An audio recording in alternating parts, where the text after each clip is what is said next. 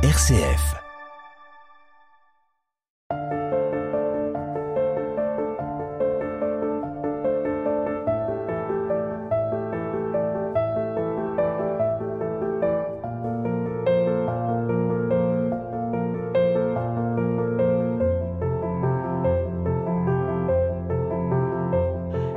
Livre comme l'air a pris comme habitude d'emmener les auteurs en prison.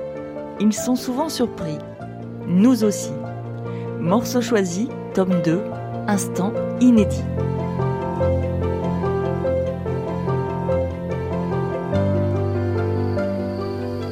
Il était une fois des prisons, au pluriel. Tout autour de la poupée russe, euh, avant la petite poupée russe, vous avez les travailleurs. Ensuite, vous avez les détenus lambda. Après, vous avez ce quartier-là, les vulnérables. Et après, vous avez l'isolement. Et à mesure que vous rentrez à l'intérieur de cette poupée russe pour x, y vous avez accès à de moins en moins de choses. Alors, aujourd'hui, ça s'est amélioré, mais moi, je suis arrivé euh, dans ce quartier en mars 2016, et il était à ce moment-là dans un autre bâtiment. Et en mars 2016, je me suis retrouvé à confronter, confronté à...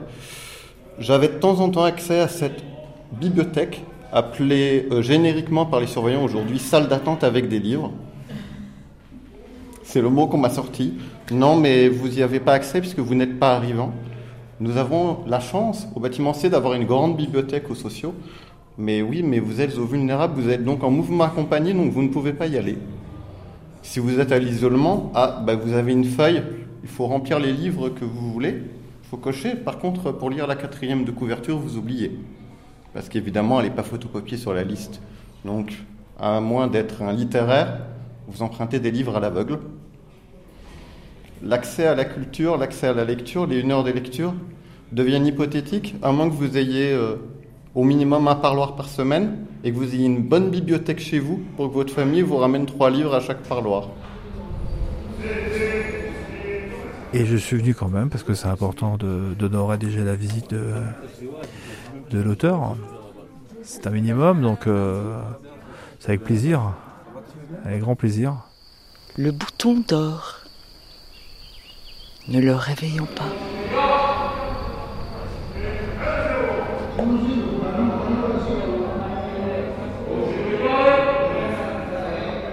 Quel est votre regard personnel sur la prison, maître Duval, Stala? Alors mon regard est à la fois double. D'abord le, le formidable travail des professionnels de la pénitentiaire, que ce soit donc euh, les cadres, les surveillants, euh, les services de probation et d'insertion, qui dans l'ensemble font un travail euh, très dévoué et très investi. Et puis de l'autre, le résultat, qui est celui d'une politique budgétaire qui n'est pas à la hauteur des enjeux, dont on a d'une certaine manière parfois entraîné une certaine paupérisation en fait de la pénitentiaire, et que la situation actuelle n'est bien évidemment pas tolérable, parce qu'on ne peut pas, sous prétexte que des gens ont commis euh, des délits et même des crimes, considérer qu'ils sortent d'une certaine manière du champ humain pour devenir euh, des sortes d'animaux qu'on mettrait en cage. D'une part parce que c'est extrêmement dangereux. Penser qu'on met simplement des gens dans une cage et puis qu'ils en ressortiront complètement euh, transfigurés par cette expérience-là est, est, une naïveté dangereuse. mais c'est surtout que on peut faire des choses. C'est-à-dire que c'est pas, il n'y a pas de fatalisme en fait. C'est-à-dire que si on faisait une politique de prévention déjà sur les populations les plus susceptibles d'aller en détention, ne serait-ce que par exemple ceux qui décrochent au collège. The Catcher in the Rye by J.D. Salinger. Si on avait une politique pour eux publique qui ferait en sorte qu'on les accompagnerait parce que le système scolaire ne leur correspond pas forcément et donc ils décrochent à ce moment-là et dont on sait que c'est essentiellement eux qui iront euh, après en détention, on peut faire une politique là-dessus. I thought maybe you weren't coming, I said. What the hell's in that bag? I don't need anything. I'm just going the way I am. Et par ailleurs, c'est extrêmement dangereux d'avoir suivi la politique telle qu'elle a été suivie depuis 10-15 euh, ans, c'est-à-dire de, de, renforcer un arsenal euh, sécuritaire qui a été un échec, ce qu'il faut le dire. C'est-à-dire que nous avons un taux de récidive qui est passé de 20 à 40 nous avons euh, un nombre de détenus qui a explosé, qui a presque doublé en, en 15 ans. Donc c'est un vrai échec en fait de cette politique. Mais paradoxalement, ceux-là même qui ont suivi cette politique considèrent qu'il faut quand même accroître et aller toujours plus dans l'aspect sécuritaire. Alors qu'en fait, tous les professionnels vous le diront, ce qui fonctionne et ce qui marche, ce sont tous les dispositifs qui sont alternatifs à la peine de prison. En expliquant bien que nous parlons essentiellement en fait des petites peines qui sont 65% de la détention. Parce que bien évidemment, ceux qui sont condamnés à des peines à perpétuité, c'est un autre problème. Euh, Cela d'ailleurs ne pose, beaucoup moins de problèmes parce qu'eux, ils sont dans des cellules individuelles, dans des centres de détention où il n'y a pas de surpopulation carcérale.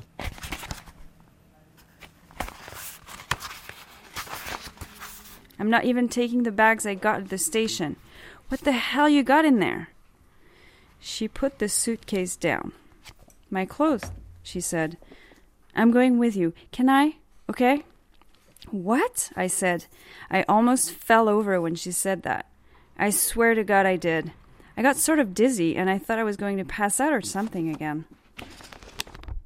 Là où il y a les difficultés principales, ce sont sur les maisons d'arrêt qui sont donc euh, sursaturées à près de entre 150 et 200 et c'est là où en fait est la vraie école du crime, c'est-à-dire que c'est là où cette euh, délinquance qui ennuie la société se crée, s'entretient et d'une certaine manière euh, se renouvelle euh, à chaque fois. Donc il faut vraiment insister là-dessus. Et la meilleure manière d'insister là-dessus, c'est effectivement de mettre en place à la fois des dispositifs de prévention pour que les gens n'aillent pas en détention, et quand ils sont condamnés, de trouver des dispositifs les plus adaptés pour faire en sorte qu'effectivement ils n'y retournent pas. Prenons par exemple des vols simples. La plupart des gens qui font des vols simples, c'est parce qu'ils ont besoin soit de manger, euh, soit de revendre des trucs pour effectivement ensuite avoir un peu d'argent. Bon, bah là aussi, si c'était des dispositifs sociaux qui les prenaient en charge, il y aurait une bonne partie qui n'irait pas en détention, mais au contraire, qui trouverait un job, qui trouverait un, emploi, et qui changerait effectivement beaucoup de leur, euh, de leur vie et du coup de la situation carcérale.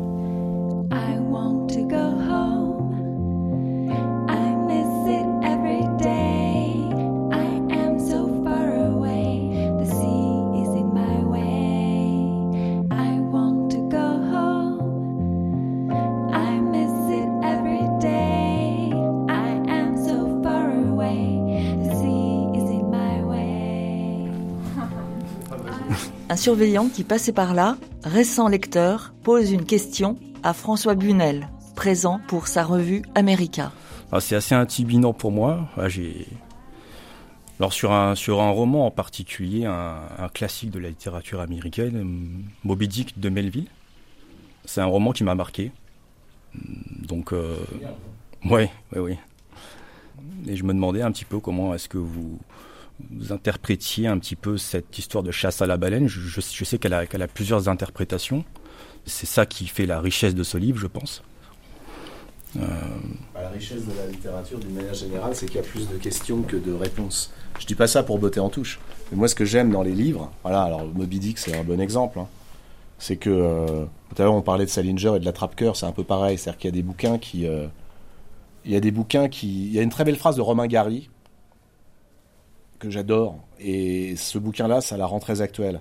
Gary disait La réponse est le malheur de la question. Et je crois vraiment que c'est ça. À partir du moment où vous avez que des réponses, vous savez, euh, réponse à tout. Les livres, c'est ce qui vous fait avoir question à tout. Et je pense que Moby Dick, alors il y en a plein des interprétations. Et ça dépend d'où on se place d'ailleurs. Pour moi, c'est en réalité bizarrement, c'est d'abord Queequeg et Ismaël. Queequeg, vous savez, c'est le, c'est le harponneur qui a plein de tatouages partout, qui est a priori euh, l'espèce de, sauvage euh, euh, bestial, complètement fou, et qui en réalité va se révéler beaucoup plus humain que le capitaine Akab obsédé par sa chasse à la baleine. Alors la chasse à la baleine, on ne peut plus tout voir, hein, le racisme, l'espèce de poursuite d'absolu, etc. Moi, je, trouve que dans Moby Dick, ce qui est extraordinaire, c'est surtout l'éloge du risque et de l'aventure, de tout risquer. D'être Est-ce qu'à un moment, vous êtes capable de dire, quel que soit le but que je poursuis, je m'y donne à fond et euh, je suis prêt à tout pour l'obtenir. Bon, c'est souvent des mots, hein, mais est-ce que je suis prêt à tout? Est-ce que c'est pas un petit peu, en fait, En connaissance de cause. je dirais peut-être une chasse à la chimère un petit peu parce que Moby Dick, voilà, on, on dit souvent de, de cet animal que c'est pas un animal euh, réel en fait, c'est plus une chimère, euh, voilà, que, que le, un but en fait à atteindre mais qu'on n'atteint jamais finalement. Mais en même temps, en fait, est-ce qu'on est est qu'on s'intéresse. Enfin, par exemple, quand on lit, est-ce qu'on finit par se demander s'il va vraiment l'avoir? Pas tant que ça. C'est tellement bien fait que chaque péripétie devient presque plus intéressante que euh, la solution euh, à la fin.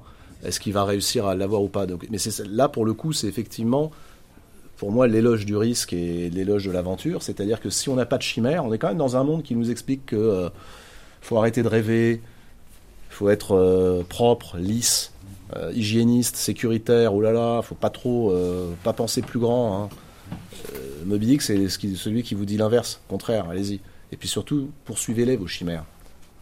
Donc c'est un côté, euh, je trouve, profondément euh, rebelle et éloge d'une certaine forme de rébellion à suivre ça. Et le narrateur, qui est quand même un type plutôt propre sur lui, Ismaël, au début, euh, se laisse embarquer dans des aventures qui finalement...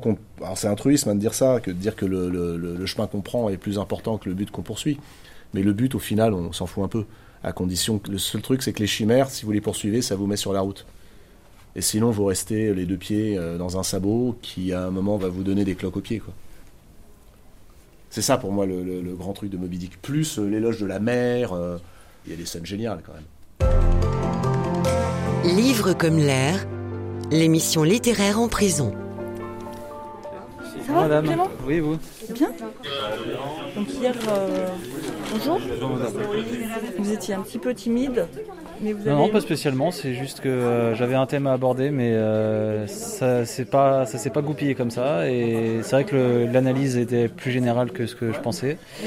Euh, j'aurais bien parlé des pénitenciers aux États-Unis. je lui ai fait part de, mes remarques sur la, forme, parce que moi, je suis designer de formation et j'ai fait du graphisme, et j'ai trouvé la mise en page très intéressante soit les typographies, euh, l'iconographie, le choix des photos, les couleurs, euh, le choix même du papier. je trouve que c'est un très bel objet et, euh, je, peux comprendre son, succès. Hein. Ou en tout cas que les gens soient attirés par le, magazine en lui-même et pas forcément sur le fond, mais par exemple, j'ai trouvé très intéressant de mettre des textes en miroir en VO et VF. Ça enrichit énormément l'ouvrage. Vous les avez lus en anglais du coup? Oui, j'ai parcouru, je, vais dire, mais euh, c'est une très très bonne idée. Parce qu'il y a des gens qui prennent aussi plaisir à, utiliser d'autres langues, pas forcément l'anglais, mais euh, bon là pour le, coup c'est l'anglais, mais ça, peut être un plaisir et une autre façon aussi de découvrir le texte. Euh, je, je pense que ça a son importance. I took them down the back so Charlene wouldn't see me. It isn't heavy.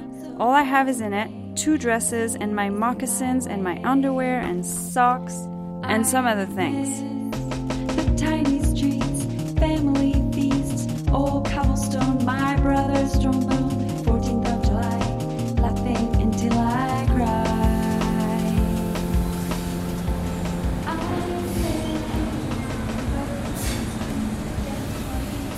Objet charnel, le livre est un voyage entre les hommes et les femmes, les éditeurs et les auteurs, comme Benoît Sévrac. La couverture euh, du roman, euh, elle, elle m'est soumise euh, pour approbation, mais elle n'émane pas du tout de moi. Hein. Et même le titre, il faut savoir que d'après le contrat, le, contrat avec un éditeur veut qu'il ne peut pas toucher le texte, même pas une virgule, sans mon accord. Mais couverture et même titre, c'est de sa responsabilité. Donc moi, évidemment, j'ai des très bons rapports avec mon éditeur, et un éditeur n'a aucune raison de vouloir froisser son auteur. Donc tout se passe de façon civique et, donc on discute. Ce sont des compromis euh, auxquels on, parvient en, s'écoutant, etc. Moi j'ai approuvé la, couverture, elle m'a beaucoup plu. Il y a eu beaucoup de discussions, hein. elle n'était pas celle-là à l'origine, mais euh, c'est un infographiste hein, qui fait ça. C'est son métier.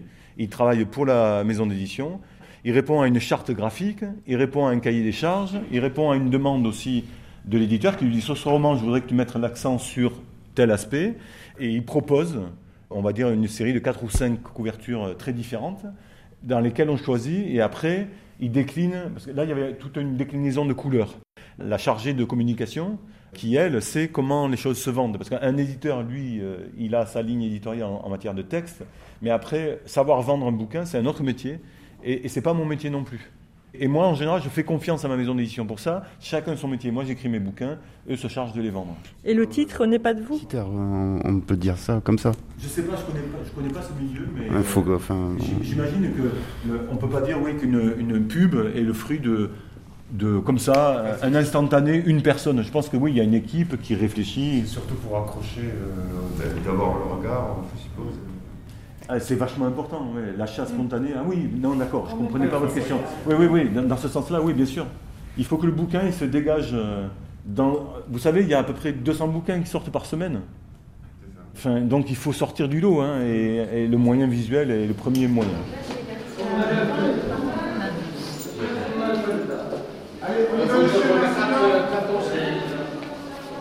Oui, la librairie euh, Caractère a reçu le premier prix, des- le premier grand prix des librairies indépendantes décerné par le magazine professionnel Livre Hebdo.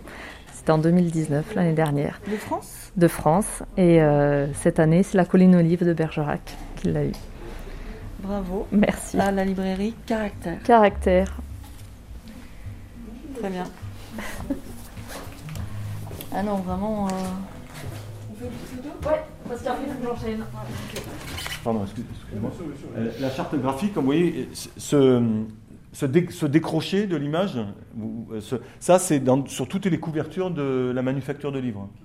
Et ils font ça de façon à ce que euh, tout de suite on repère, ah, c'est un bouquin de la manufacture de livres. Leur ambition, et ils y sont arrivés, parce que maintenant ils sont reconnus pour être. enfin, c'est un peu gonflé de dire ça, mais pour publier des auteurs de qualité. Mais, euh, non, non, mais, non, ce que je veux dire, c'est que voilà, ils sont en train de monter, c'est une maison d'édition qui monte, et ils veulent qu'on puisse se dire, ah, c'est pas le dernier Benoît Sévrac, c'est le dernier La Manufacture de Livres. Un peu comme euh, Gallmeister, les éditions Gallmeister sont arrivées à faire un art graphique. Est-ce qu'on peut. Le titre alors, il est de vous ou pas? Oui et non, c'est-à-dire que c'était pas mon titre original, mais euh, on, on a ensuite, euh, ils, ils aimaient pas mon titre original, ils m'ont expliqué pourquoi. Et euh, C'était quoi, on peut savoir? est-ce qu'il faut vraiment savoir euh, la, la- la cuisine ouais Bon, le, le- le bouquin, pour moi, quand je l'ai écrit, s'appelait Orchidée. Parce que l'or- l'or- enfin, la crypte orchidée, euh, bon, etc. Oui, j'en parle dedans. Mais du coup, c'était devenu orchidée. Et puis, euh, tout de suite, ma chargée de com, je crois qu'elle m'avait dit Ah, tu sors un, manuel de jardinage, comme ça. Et, euh, et j'avais dit Bon, d'accord, j'ai compris, ça va pas passer. Et euh, on, a discuté, on, a eu, on a fait un brainstorming, tout simplement. Il y avait quatre ou cinq titres qui, qui ressortaient. J'ai oublié les autres titres, mais Tu es le fils nous est tout de suite apparu comme une évidence. Quoi. Il y avait un côté. Bon, il y avait ce jeu de miroir avec évidemment l'expression freudienne il faut tuer le père. hein, bon, hein. Et, et moi ça me plaisait beaucoup et euh, voilà, on est arrivé à tomber d'accord là-dessus.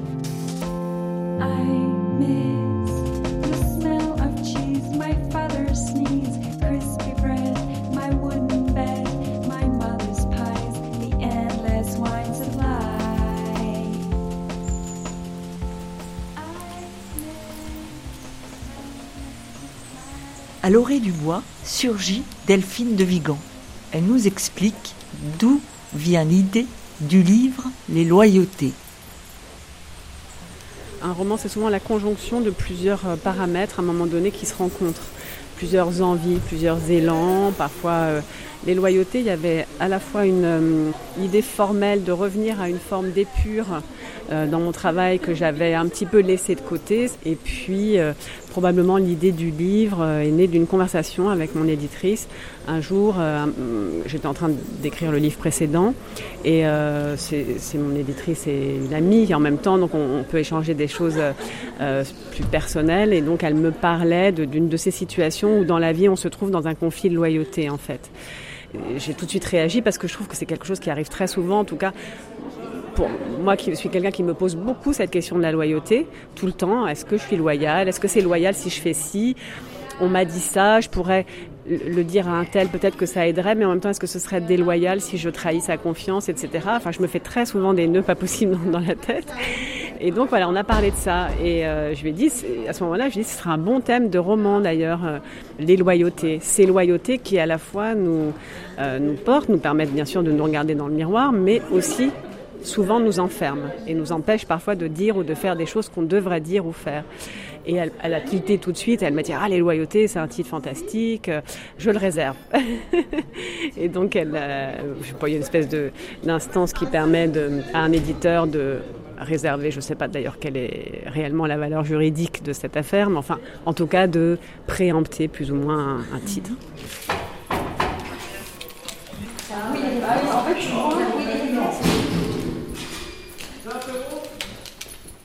C'est un des trucs les plus forts qui m'était.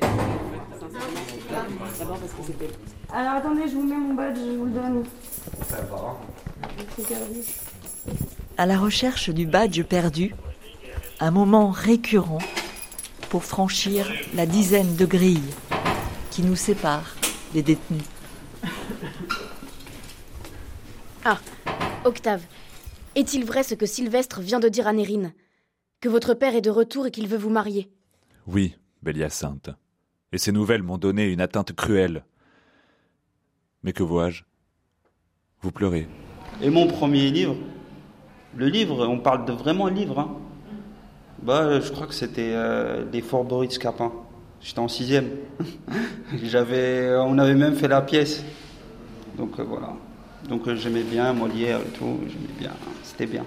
Vous êtes rentré par le théâtre. Ouais, ouais, ouais, j'aime bien. Plus j'aimais bien. euh, J'aimais bien, ça me rappelle ma jeunesse. C'était bien cette époque-là. Voilà. C'est mon premier livre, ça. Pardon. Ah, alors, euh, c'est c'est ma maman, moi aussi, qui m'a fait aimer la lecture, parce que j'ai redoublé mon CP, parce que je lisais très mal et, et euh, j'ai beaucoup, beaucoup de difficultés. Et du coup, euh, on a tellement euh, bossé que euh, maintenant, bah, je fais les voix euh, des personnages. J'aime bien, enfin voilà, c'est un truc que j'ai gardé pour mes enfants. Et euh, pareil, j'ai commencé avec les, lectures de, l'école, en fait, Fourberie de Scapin, Sganarelle, enfin voilà, tout ça.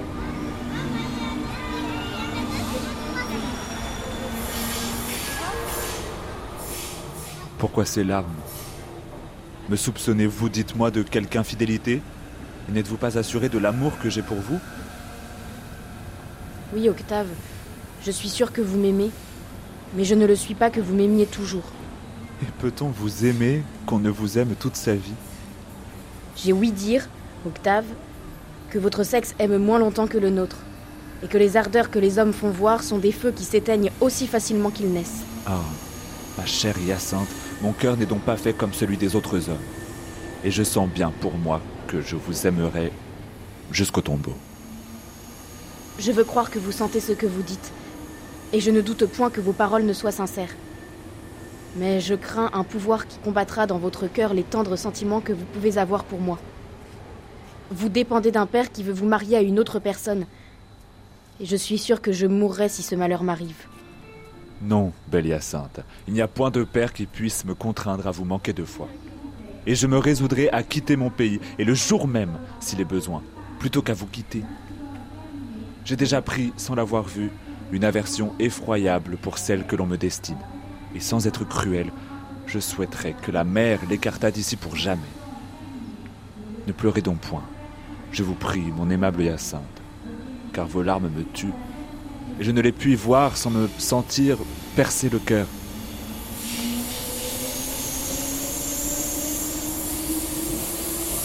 Suis bien tout le temps là, mais effectivement, je suis mélancolique. ouais, C'est la, la détention qui, qui veut ça. Et avant la détention, vous l'étiez mélancolique ou pas? Beaucoup moins. Mm. Et ça va aller quand même? Mais j'espère. La prison est un, un- un lieu de passage qui ne doit pas se limiter à, à subir un temps d'incarcération. Il doit permettre aussi, euh, parce que la prison est, est un peu une ville dans, dans la ville, hein. nous avons euh, un secteur scolaire, un secteur soignant, une partie travail, une partie euh, euh, hébergement, restauration, et la partie activité co-gérée avec le service pénitentiaire d'insertion et de probation permet de mettre en place un certain nombre d'activités dans celle-ci et qui permet d'accéder à la lecture, d'accéder à la musique, qui permet d'accéder à plein de, plein de choses que certains nombres de détenus n'ont pas l'occasion de faire à l'extérieur. Dans une maison d'arrêt, tout ne s'arrête pas. Ah non, la, vie d'une maison d'arrêt est une vie euh, trépidante, euh, un peu comme le système des urgences dans les hôpitaux. hein. Ça, rentre, ça sort en permanence, euh, tout type de profil. des gens qui sont entre guillemets des accidentés de la, vie qui viennent qu'on ne verra qu'une fois en prison, aux gens qui reviendront plusieurs fois, des hommes, des femmes, des mineurs. et voilà, c'est une ville dans la ville en permanence.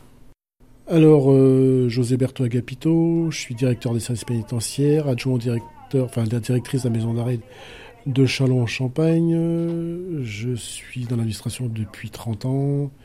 Ça doit être mon 12e établissement pénitentiaire, quasi exclusivement que des maisons d'arrêt. Donc les prisons de Lyon, Nantes, Brest, Compiègne, Bayonne, Poitiers, Agen, Montauban.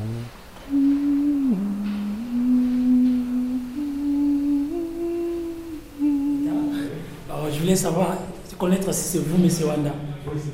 Ok. J'ai quelques questions que euh, j'ai créées.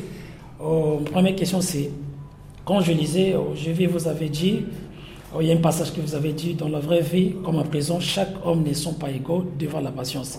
En fait, moi, je voulais savoir comment vous, vous avez fait Ludovic Herman Vanda a profité de sa détention pour devenir écrivain.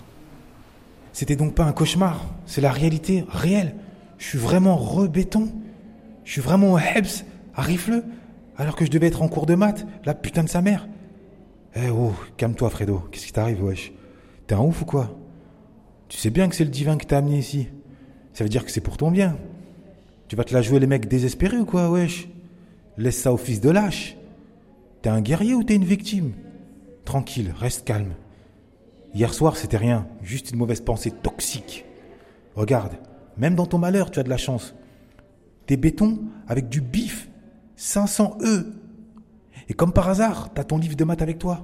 C'est pas comme si t'étais béton sans parachute, en mode chien de la casse.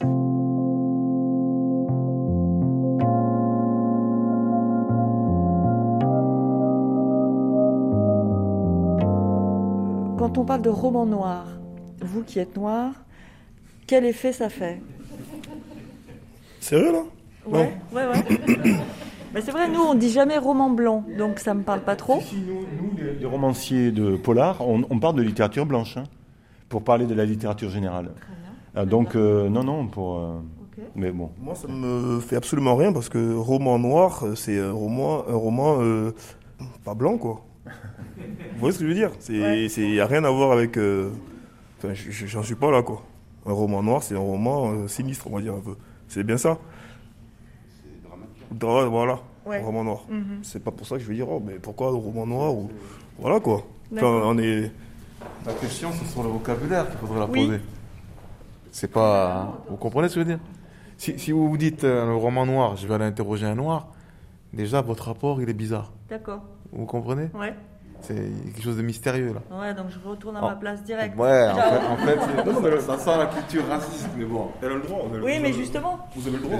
La, la, la, la littérature blanche, c'est général, et noir, ce serait particulier.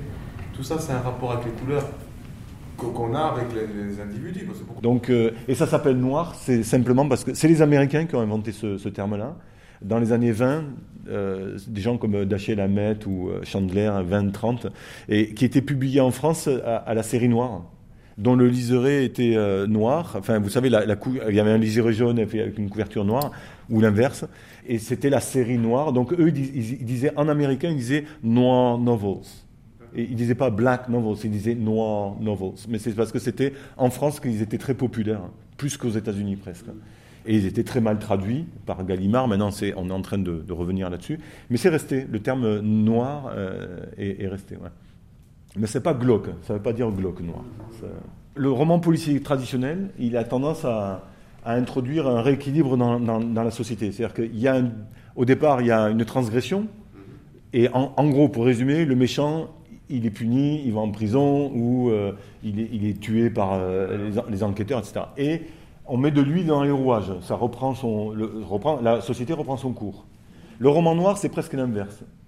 Pour moi, à mes yeux, c'est un propos social ou psychologique qui veut que je vais plutôt mettre des, grains de sable dans le système que de l'huile. Et quand vous refermez votre bouquin, le salaud n'est pas forcément puni, le méchant n'est pas forcément complètement méchant, le gentil n'est pas forcément complètement gentil, et vous, en tant que lecteur, vous devez vous être, euh, enfin, vous devez refermer ça en étant un peu avec un regard un peu perverti sur le propos que j'ai tenu, sur la thématique que j'ai choisi d'exploiter. Et il n'y a pas de lecture euh, réconfort. Quoi. Normalement, pour moi, c'est ça la définition du roman noir.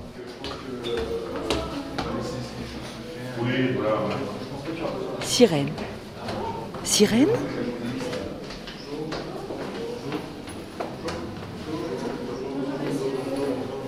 Bonjour. Vous Zidane Non, la lecture, c'est un remède universel.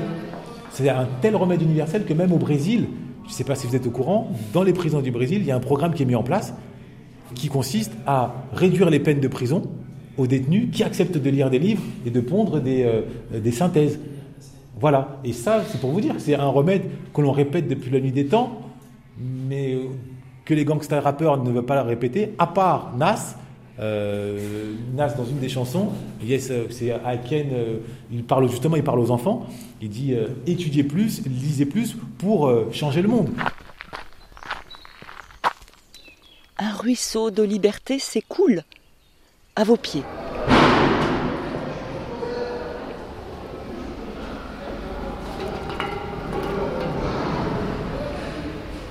Silence.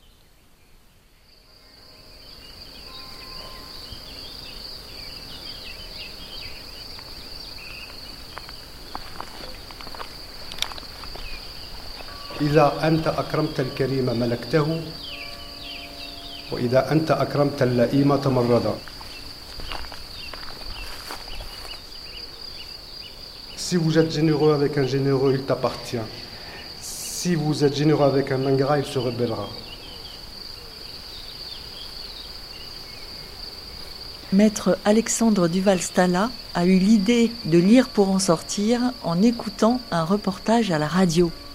seulement d'une expérience brésilienne où il y avait des remises de peine qui étaient accordées à des personnes détenues, longue peine, sélectionnées donc au Brésil, qui euh, avaient été mis en place donc à peu près entre 2010-2012. Et je me suis dit que ça serait une euh, chose utile de mettre euh, ça euh, également en place en France. Donc l'idée a cheminé dans mon, dans mon esprit et lorsque j'ai eu une fenêtre de terre législative, puisque le garde des Sceaux de l'époque, Christiane Taubira, a fait un, projet de loi de réforme pénale, euh, j'ai rédigé un amendement que j'ai fait déposer par un, ami député, qui l'a déposé donc en séance publique, qui a été euh, dans un premier temps euh, accepté par donc la droite, les communistes et les Verts, mais refusé par le gouvernement. Et donc, entre le moment où le texte est passé au Sénat, j'ai appelé un certain nombre de sénateurs socialistes pour le coup, pour qu'ils déposent leur propre amendement, ce qu'ils ont fait, et ce qui a permis après que le texte soit euh, adopté, et donc inscrit dans le Code de procédure pénale, et désormais, euh, avant les réductions de peine supplémentaires, euh, bénéficiaient en fait à ceux qui passaient des diplômes ou des formations professionnelles, et maintenant c'est également ouvert aux activités culturelles. C'est ça, l'amendement? Oui. Qu'est-ce qu'il dit exactement? Enfin, sans que ce soit technique, mais est-ce qu'il dit à un moment donné, si vous lisez un livre, vous aurez une remise de peine? Alors le, texte n'est pas aussi précis que ça, parce que euh, les principes juridiques français font qu'il faut laisser euh, au juge la liberté de, de décider. Euh, donc il dit, sans être technique, que les remises de peine supplémentaires, donc jusqu'à trois mois par an, sont offerts à tous ceux qui pratiquent une activité culturelle, notamment la lecture ou l'apprentissage des différentes formes culturelles. Puisque vous le voulez, je veux bien essuyer mes pleurs. Et j'attendrai d'un œil constant ce qu'il plaira au ciel de résoudre de moi. Le ciel nous sera favorable. Il ne saurait m'être contraire si vous m'êtes fidèle. Je le serai, assurément. Je serai donc heureuse.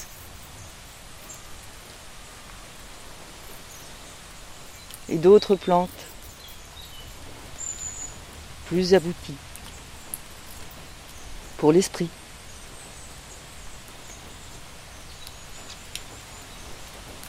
Je me rappelle en fait d'une des premières rencontres auteurs que j'avais animées. C'était au moment de la pré-rencontre. Et c'est vrai que c'était au sujet du livre de Martin Hirsch sur le comment j'ai tué euh, son père. Donc c'était, il revenait sur la création du RSA.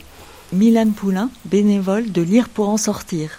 Et dans le lot, en fait, il y avait des gens qui s'indignaient un peu, parce que forcément ça a dérapé un peu sur la politique, de l'injustice du traitement par rapport à des personnalités assez connues euh, qui vont détourner des fonds et jamais aller en prison. Et là, une personne qui prenait la parole et qui me disait que lui, en fait, il venait d'un pays euh, voilà, dans lequel il avait peu de droits et donc il avait été forcé de partir de chez lui. Il avait traversé les pires horreurs et en fait, il arrive ici, il essaye de s'en sortir. Donc c'est cette espèce de décalage des vies, ce décalage de réalité en fait entre ce que voilà les personnes que je retrouve ici. Je, je vais pas dire après. Euh, j'ai l'impression que il y a quelque chose qui s'est pas fait à un moment, mais mais c'est pas. Euh, vous allez voir, enfin vous les connaissez un peu, c'est des gens qui sont. C'est passionnant d'échanger avec eux. Et j'ai le sentiment en fait que c'est un peu la double peine de, de, de se retrouver là. J'ai l'impression qu'au départ il y a un truc qui a manqué et puis du coup toute la vie il y a quelque chose qui qui va manquer. Donc moi j'ai envie de venir ici justement pour aider à réparer certaines choses dans la mesure du possible. Un papillon qui surgit. Nous partons en Afghanistan. Les cavaliers de, De Kessel. Kessel. Face au troupeau dense, immense, qui lui était impossible de franchir ou percer, Géol, une fois encore, se cabra. Les premières bêtes reculèrent. Le rang qui venait après fit de même, et le suivant. Et il y eut un instant d'équilibre entre les deux poussées contraires. دل که با خود داشتم L'étalon se laissa retomber sur le sol. Son souffle était court et rauque, son regard fou. Il n'y avait plus de place pour manœuvrer, se battre. Devant lui, à un pas, la masse des chameaux dont s'éveillait la colère. D'un côté comme de l'autre, les colosses de Bactriane. et si rapprochés de lui qu'il entendait la rage gronder dans leur ventre. Ourose et Géol sentirent ensemble que l'étouffement, l'écrasement était là. Sur la jambe cassée d'Ourose, le pansement avait été arraché, le bas des brais déchiré. L'os rompu par la fracture et la chair infectée se trouvaient à nu. Le prince des grands nomades les considéra pensivement.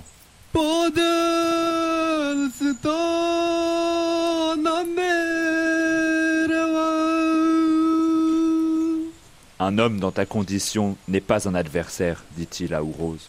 Passe. Je t'épargne à cause de ton mal. Et moi pour ton étalon, dit la femme au fusil. Passe.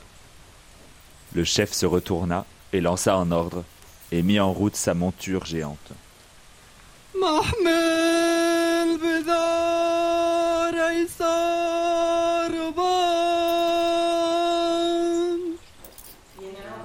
Vous connaissez Joseph Kessel? Non, pas du tout. Non, je connais pas. Alors, moi, Marine. moi non plus, je ne conseille pas un livre en particulier, mais je conseille vivement de lire tout Kessel. Pourquoi? Pourquoi tout? Parce que tout est bien. Et il, y a, on, il traite de tout, cet homme, il a tout fait, il a tout vécu, et il le dit tellement bien, c'est un régal à chaque fois. Voilà. Joseph Kessel. Oui, Kessel. On pourrait chanter le chant des partisans Oui. RCF, livre comme l'air. Ce serait possible de mettre des bruits de moto, par exemple Des canards, c'est possible Des canards, tout à fait, j'en connais. Non, je plaisante des vagues. Le ressac. Le bruit des insectes. J'ai. Ah, les vagues aussi, et j'aime bien aussi le bruit de la pluie euh, sur les volets, sur. Euh, enfin, ça, oui, j'aime beaucoup. Donc euh, des volets en bois ou stop Euh, en bois. En bois. Oui, de la mer, ouais. Bruit de la mer. Euh, le bruit des mouettes. Euh, le tonnerre, l'orage, la mer aussi. Très bien, la mer. Les galets qui reculent quand... avec la mer, en fonction, c'est joli le bruit que ça fait.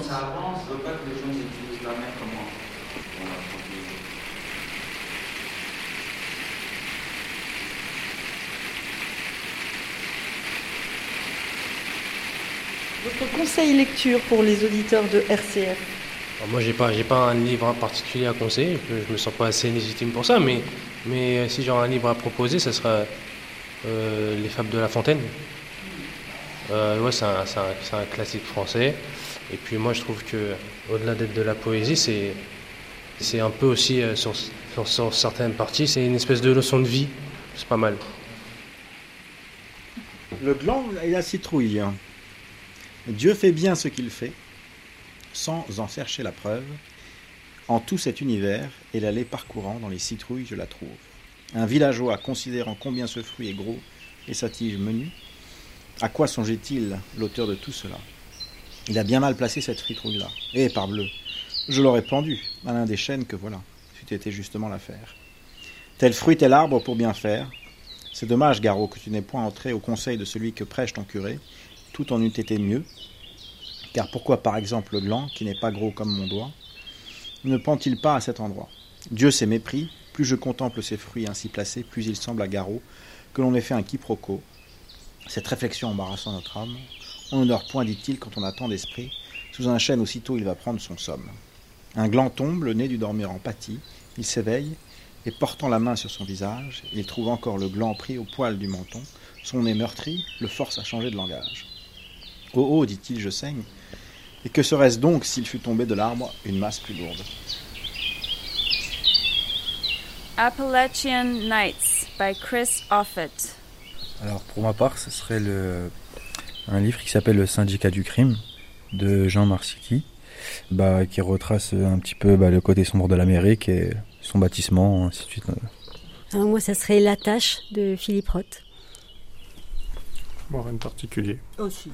La biographie de Sophie Davant, non? Non, non, je, là comme ça. Peut-être. D'accord. Non, je sais pas. Non, C'est lectures sont. important, les auditeurs parfois sont euh, chez eux, à l'hôpital. euh, Ah bah, Alors, si je peux leur conseiller un livre, c'est le livre que je conseille à tous les détenus quand ils arrivent en prison. C'est un peu ma marotte. C'est euh, l'ouvrage de Didier Fassin sur, euh, l'ombre.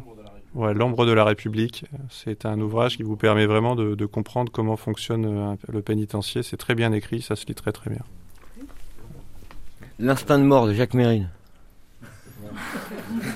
C'est direct, pourquoi? Parce que ça reflète beaucoup de choses. Écrit par lui, c'est intéressant. Voilà, je trouvais ça intéressant. Eh bien, euh, plus qu'un livre, euh, je donnerai un auteur qui est Agatha Christie, euh, parce que euh, je pense que pour les gens qui ne lisent pas beaucoup, euh, ça peut être euh, une porte d'entrée à la littérature. Ça l'a été pour vous? Plus ou moins, j'ai d'autres lectures, mais je pense que c'est un bon conseil euh, de lecture pour les, pour les gens qui ne lisent pas beaucoup. Alors moi, j'en aurais beaucoup, mais j'en citais un qui, dont on parle dans, ce, dans, dans la revue, qui est le livre de Russell Banks, euh, Lointain souvenir de la peau, qui est un livre absolument terrible, magnifique, terrible. Pour tout dire, bon, il se passe essentiellement à Miami, donc d'ailleurs, ça fait la suite de Miami. Euh, J'ai vécu euh, Miami parmi euh, une autre équipe euh, dont on parle, là, les milliardaires, puisque j'étais à, à Fisher Island. Ah ouais, ouais. J'avais une chambre avec mon propre jacuzzi. Non. Ça allait, c'était très bien. Euh, comme ici, oui. Et donc, euh, j'ai beaucoup euh, navigué dans Miami comme un touriste. Un petit peu moins comme un touriste. Je suis allé dans la- aller un petit peu derrière, là où on mange les crabes euh, directement, euh, chez Joe, etc. Et, puis, je suis tombé sur ce livre euh, plus tard. Je dis, mais il y a ça aussi à Miami. Oui, je suis allé aussi dans les Overglades, côté touristique, et là, ils en parlent, mais de l'autre côté. Et vraiment, c'est un bouquin terrifiant, mais édifiant sur les deux Amériques et sur cette idée. Russell Bank, euh, c'est lointain souvenir de la peau. Les fougères sont toujours aussi aimables. Elles vous attendent. Dans la plaine.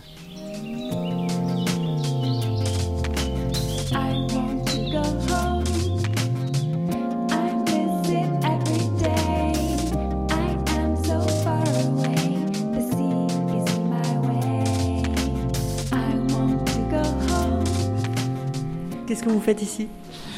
Ici, je viens lire, je viens faire des rencontres. Et puis, euh, voilà, je viens parler. euh.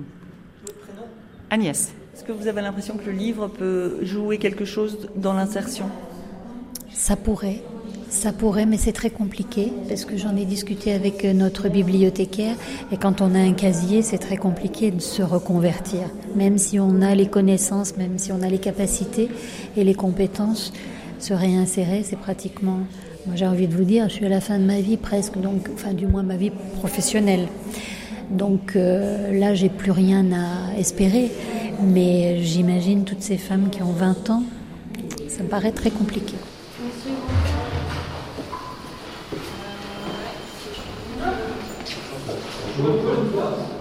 Sabine Schneider-Monori de l'association Lire pour en sortir. Oui, en fait, moi j'avais une question. euh, Là, on est, dans, un gymnase et il y a une fresque au mur. Et sur cette fresque, on voit beaucoup de paysages. En fait, on voit un paysage un peu antique, on voit la mer et on voit la montagne. Et ça me fait penser au début d'un livre d'un écrivain américain qui a passé quelques mois dans le désert. Et au début de son livre, il dit, euh, donc tout seul dans le désert, et au début de son livre, il dit, on a tous une représentation mentale de ce que c'est le lieu idéal. Donc pour certains, ça va être euh, un appartement avec une vue incroyable sur New York. Pour d'autres, ça va être euh, la montagne. Je voulais savoir si vous, vous aviez une représentation mentale comme ça du lieu idéal. Alors, j'ai, pas trop de circonstances idéales et, j'ai pas vraiment de lieu idéal, quoi. J'ai eu, j'ai eu. Mais euh, le, alors voilà, tiens, une histoire. Un jour, je me retrouve sur une. J'ai pff, 20 ans. Ouais, j'ai 20 ans. 21 ans même. Je suis au Kenya, sans, une thune, faut quand même le dire, avec un pote, sur une plage absolument extraordinaire, avec euh, le lagon, la mer chaude. Bah, évidemment, on n'a pas de fric, donc on- en gros, on pêche, on bouffe des crabes, et euh, voilà, on, on gaule les, noix de coco.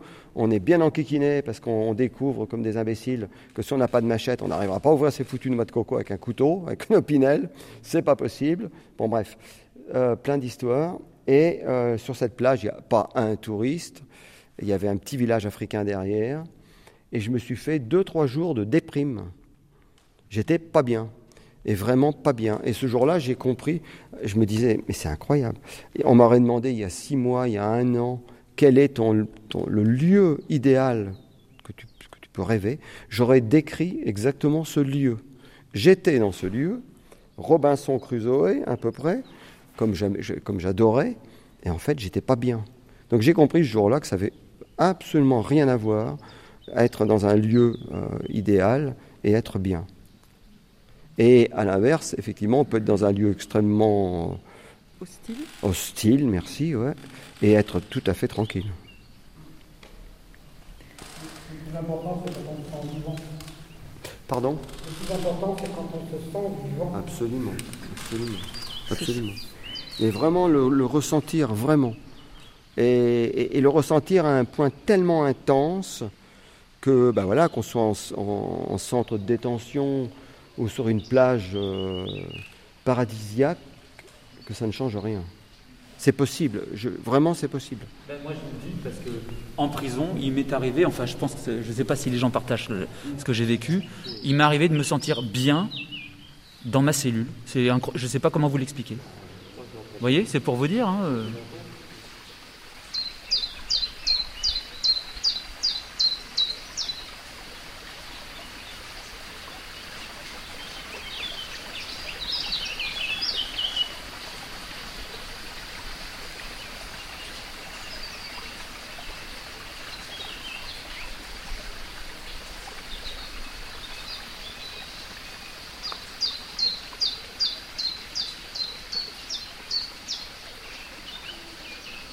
Euh, ben, briquet électronique, 2,50 euros.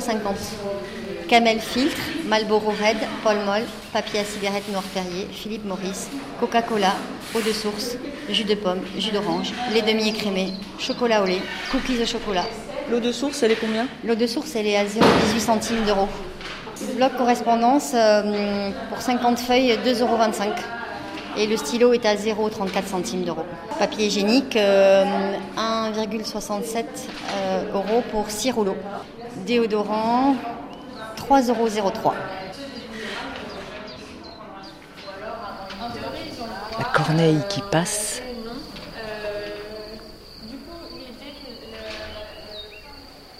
Au loin, les lauses surplombent les destinées sédentaires. Qu'est-ce que vous avez pris au petit déjeuner Euh, petit déjeuner, euh, jus d'orange, yaourt, comme, euh, comme tous les matins de, ma- de ma vie. Clément. Ça, c'est, euh, en cantinage ou c'est le. Il vous sert le petit-déj Non, ou- c'est en cantine euh, généralement. ouais. C'est des dépenses internes euh, pas avec, euh, qu'on fait avec soit des, des mandats qu'on nous envoie ou soit la, la rémunération euh, du, du travail euh, fait ici, sur place. Donc ça vous coûte combien le, le yaourt, le jus d'orange et le café? Euh, je dirais que c'est 1,30€ la bouteille d'un litre de jus d'orange et 1 euro peut-être les 4 yaourts euh, nature sucrés. Voilà. On a quand même des prix parce que c'est des, fins de, limitation de, consommation. Euh, je pense qu'il y a des arrangements euh, qui visent à justement baisser les prix. Euh, on a eu récemment un changement de catalogue, donc il y a eu une petite augmentation, je dirais d'à peu près 5% euh, selon les, produits. Quelques autres qui baissent, mais très peu. Je peux donner un exemple, par exemple la boîte d'allumettes qui a pas mal de succès ici. On est passé de 50 centimes à 2 euros. Ça, représente quand même une certaine dépense. Faut bien gérer ses, arrivées d'argent et ses sorties d'argent. Et c'est aussi euh, un bol d'oxygène pour les, détenus. Qui, euh, donc on va pas se plaindre de la, ce qu'on appelle la gamelle ici, mais euh, donc le, repas qui est servi euh, le midi ou le soir. Mais c'est vrai que ça, agrémente fortement, de, positivement en tout cas, la, vie en prison. Mhm.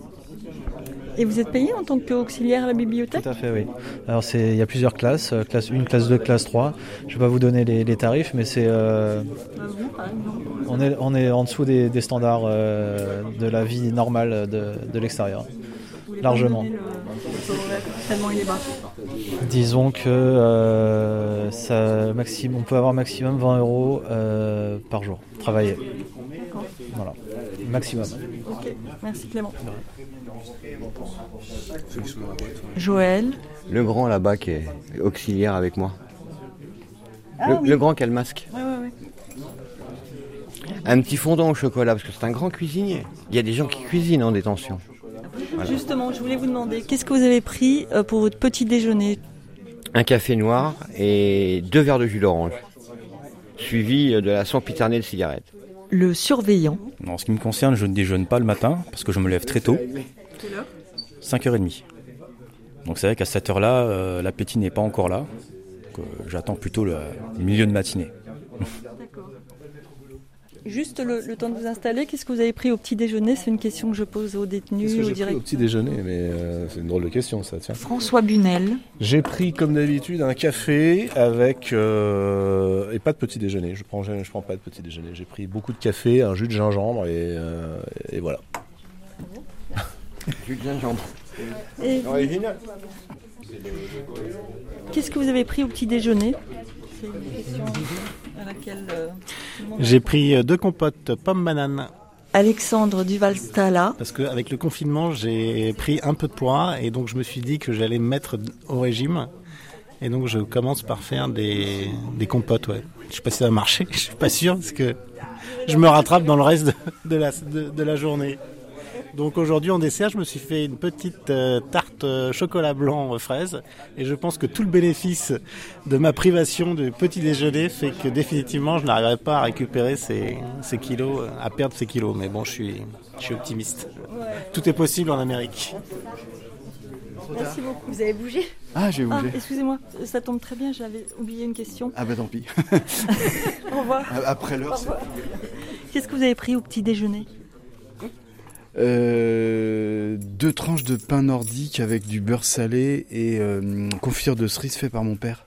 Bruno Clément Petroman. Deux bols de thé. Voilà. Super, merci. Alors, moi j'avais un jus d'orange quelque part ou pas? Vous savez? Super, merci. Marie-Pierre, qu'est-ce que vous avez pris au petit déjeuner, Marie-Pierre la cabarate? Rien. Non, c'est faux. Aujourd'hui, exceptionnellement, j'ai pris un petit déjeuner. J'ai mangé des tartines avec du miel et du thé. J'ai bu un thé.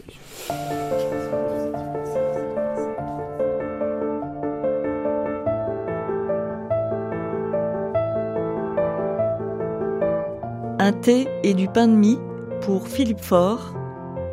Un café pour Véronique Macari. Et des livres pour tous. Des céréales pour Sabine Schneider-Monouri. Des biscottes pour Jean-Pierre Brouillot et Benoît Sévrac. Merci aussi à Aurore de la librairie Caractère.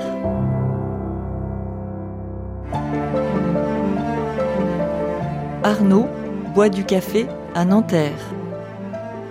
Et les femmes de Versailles de la Ricorée. Héloïse Gobert boit du chocolat. Marius Caro du café, comme tous les autres comédiens du GEC Théâtre Compagnonnage. Ludovic Herman Vanda ne boit rien du tout et Mylène Poulain ne petit déjeune point. Livre comme l'air, avec l'association Lire pour en sortir et le soutien de la Fondation Groupe ADP.